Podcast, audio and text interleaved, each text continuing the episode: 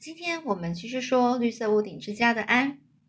那上次我们有说到了戴安娜呢，她呢，呃，不知道她直到呢到晚上的时候呢，玛丽娜呢请安到林德夫人家去办事，才知道自己又闯祸了。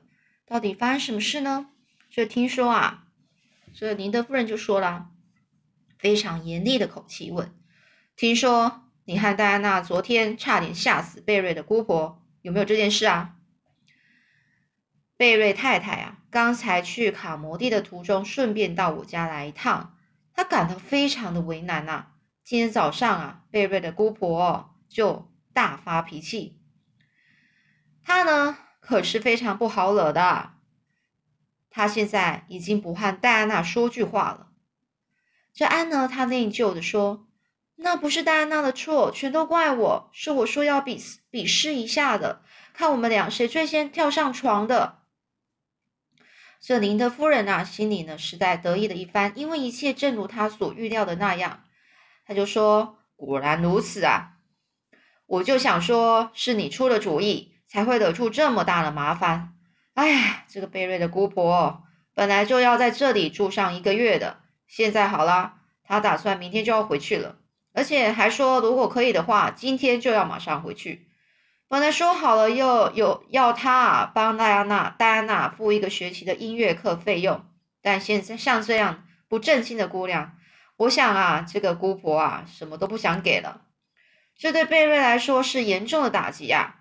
贝瑞姑婆很有钱，所以贝瑞总是千方百百计的想要尽量不要得罪她。当然了，这贝瑞太太并没有说什么啦，是我看出来的。这安呢开始叹气的说：“哎呀，我的运气真不好啊！我总是把事情弄糟，让自己和朋友陷入麻烦。为了朋友献出生命，我都心甘情愿呐。不过，为什么事情又会变这样呢？”这林德夫人就说：“你这个孩子啊，就是这样冒冒失失的，容易冲动，什么事都不想，脑子里有想法也不考虑一下，就马上动行动了。这种鲁莽的行动啊，肯定是要吃亏的。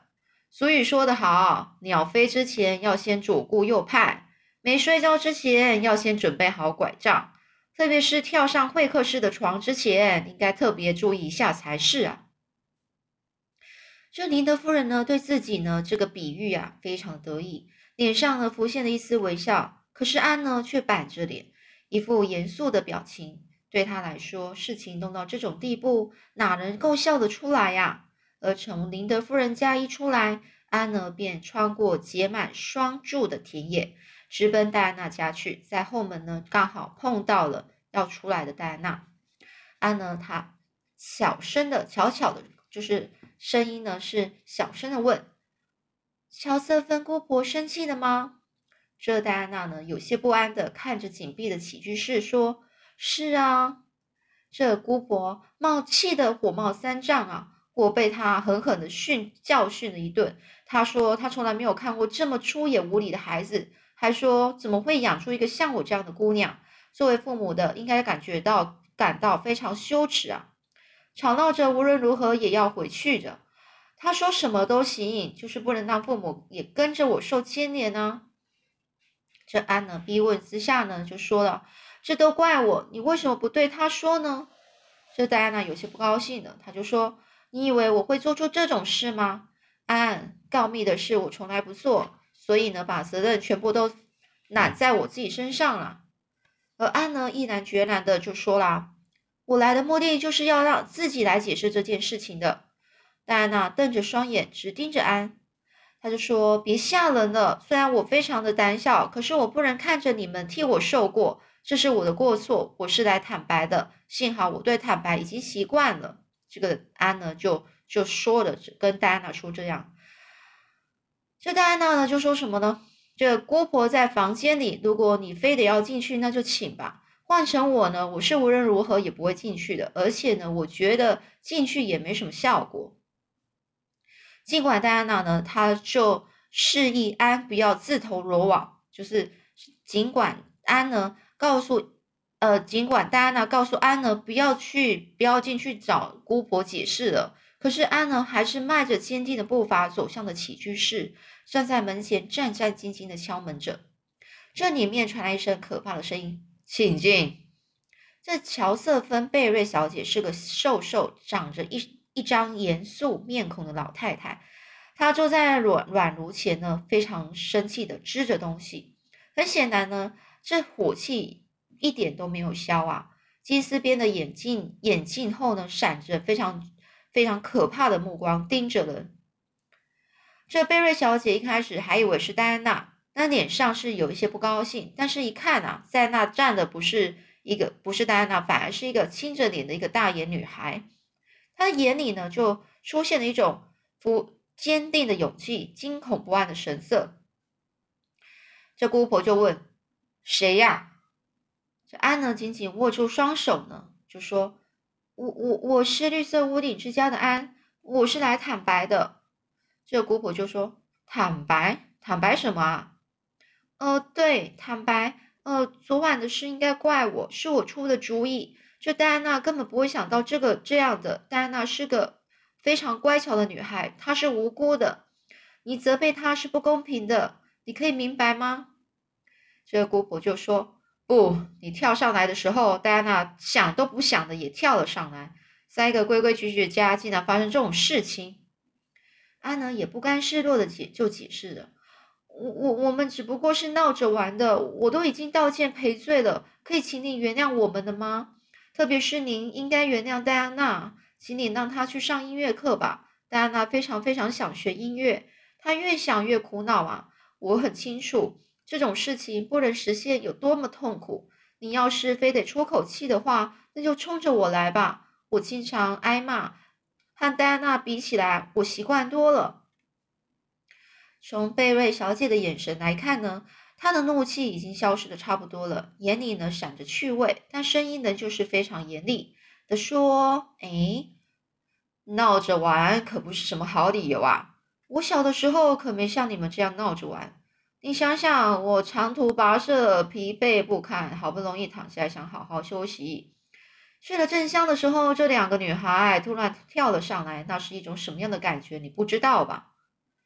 呃，可想而知，你一定是吓了一大跳，感到非常生气吧？可是，请你也听听我们的想法，老奶奶，你如果有想象力的话，你请站在我们立场想一下，当时候没有，我们根本没有想到床上会有人，所以呢？你一喊，你一喊，吓得我们心脏都快停了，情绪一下变得非常不好。而且呢，尽管我们被允许在客房睡觉，但事实上却根本没办法。老奶奶，你在客房已经休息习惯了，而我这个孤儿却没有办法享受这种从来没有过的荣誉，那会是怎么样的心情呢？安呢？说到这里，这贝瑞小姐怒气已经全消了，甚至还笑出声。正在阳台那边走来走去，担心的戴安娜一听到笑声，心里的一块石头才落到落落了下来。这时候呢，这个这个姑婆呢就说：“哎，好几年没用了，我的想象力已经生锈了，连你们都觉得我可悲吧？这是看法的问题呀。来来来，就这边跟我说说关于你的事吧。”呃，对不起，老奶奶，你好像是个很有趣的人，但我我虽然想聊天，但是现在还不行，我必须赶紧回去了。看样子你和我之间很合得来。呃，是是玛丽拉啦，玛丽拉小姐，她收养了我，并把我管教的有规矩。她是个非常善良热情的人，为了教育我，她竭尽了她的全力，所以请不要把我犯的错误归罪于卡伯特小姐。另外呢，我走之前能不能告诉我，你是否原谅了戴安娜了呢？是否愿意按照这个原来的计划留在艾凡里呢？这个姑婆呢，就非常痛快的保证着说：“如果你能够常来跟我聊聊天的话，那就照你的话做吧。”当天晚上呢，这个贝瑞小姐呢，就是这个姑婆啊，把一个银质的手镯送给戴安娜当礼物，还告诉戴安娜的父母，把打包好的旅行箱打开。拿出了里面的服装，而这贝瑞小姐就这个姑婆呢，她非常坦率的说：“哎，真想把那个叫安的孩子交个朋友，可惜他今天只待了一回。那孩子很有趣，哎呀，自从年纪大了，就很少有有趣的事人来看我了。”这贝瑞小姐呢，延长预计停留的时间，由于安的缘故，她的心情变好了，平时的不满牢骚也变少了。安跟贝瑞小姐，就是这个姑婆呢，竟然成了一对忘忘年好友啊！忘年好友就是一个好朋友，非常好的朋友。而回城的时候，这个姑婆就对安说：“安，以后如果进城的话，一定要顺便来我家做客，那样啊，我就留你住在我家，让你睡在客房里哦。”这安的时候对玛利亚说：“贝贝小姐和我真是心意相通啊！原以为在这个世上能够倾心沟通的人没有几个，可实际上并不是这样。能和我心灵交流的人实在是太多了。这世界真是多么的美好啊！”下一章节呢是想象力的捉弄。这春春天呐，又来到了绿色屋顶之家。四月到六五月呢，人们每天呢都在尽情享受着泥土的芳香，呼吸空气中的清新空气、清新空空气。而呢，看着这天空呢被晚霞染成粉红色的样子。一天下午呢，天空是泛着金黄色。这学校的学生啊，都上山呐去采。山茶花去了，而直到黄昏，大家才拎着山茶花而开心的回来。这安呢就说：“人啊，要是生长在一个没有山楂的地方啊，会有多可怜啊！”戴安娜说：“也许会有更好、更美的东西，可是没有想到山楂花是这么美丽呀。”玛丽娜，戴安娜还说：“如果根本就不知道山楂花长什么样子，就不会感到遗憾了。”我想，什么是悲哀呢？我就是，这就是最大的悲哀啦！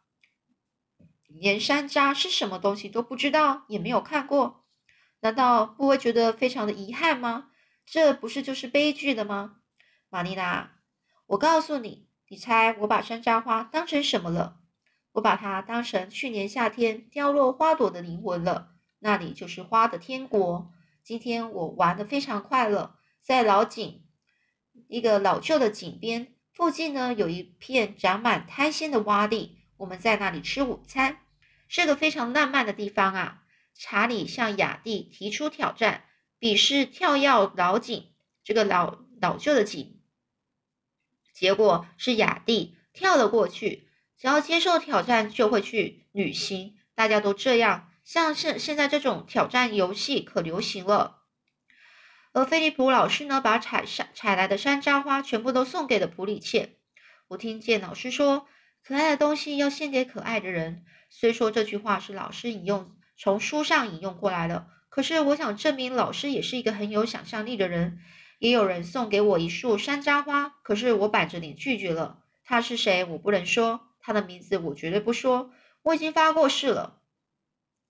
我们呢，用山楂花编成花冠，装饰在帽子上。回家的时候，大家拿着花束和花冠站在一排，唱着歌向街道走去。那情景真是太激荡的加兴奋了，人们都跑出来看热闹。哎，我们引起了一个很大的轰动呢。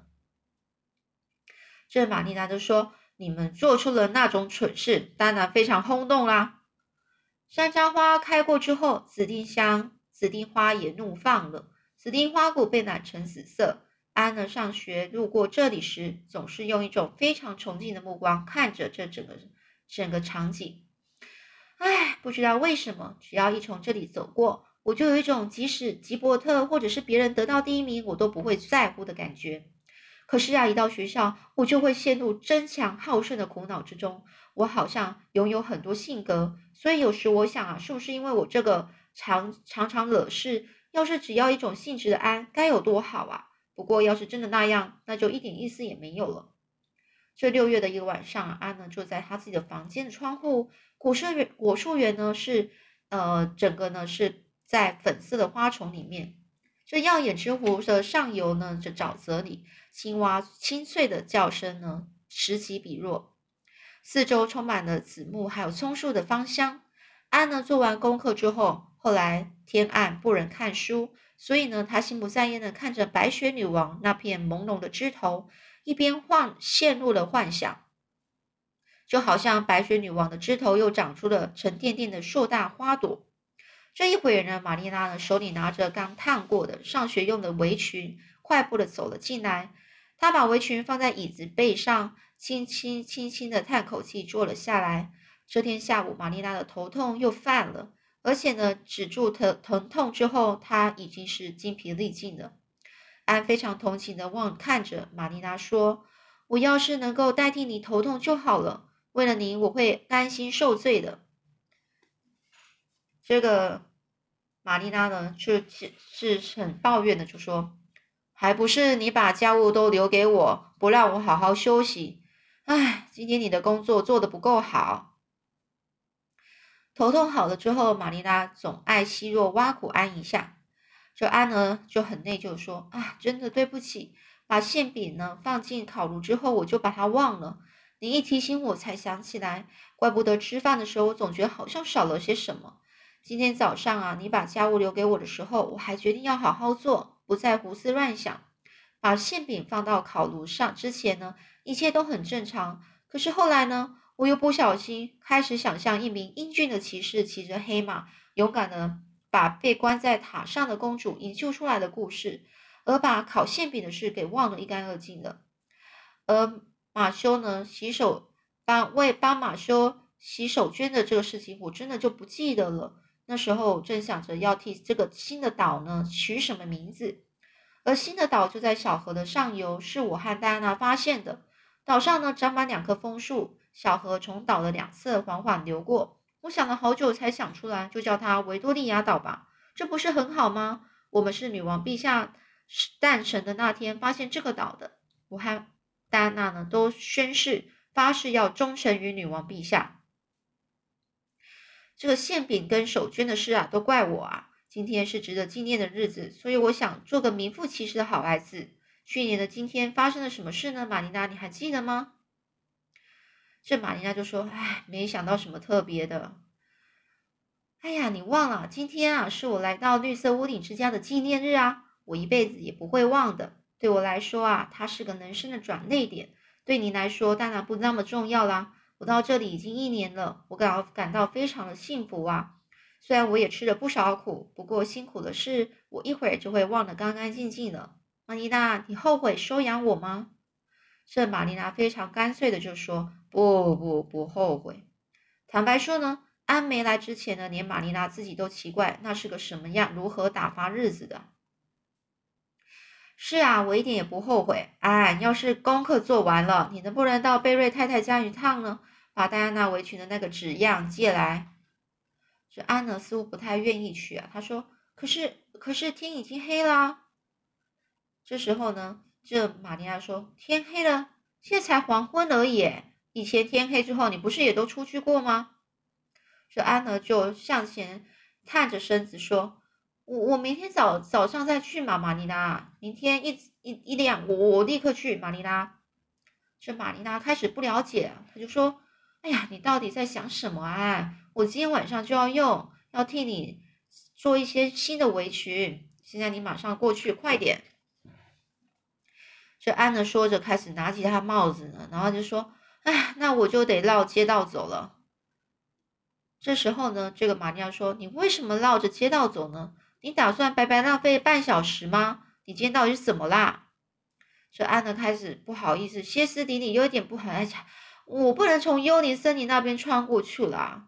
这玛玛丽娜呢很吃惊的看着安，他就问啊：“什么是幽灵森林啊？你疯了吗？”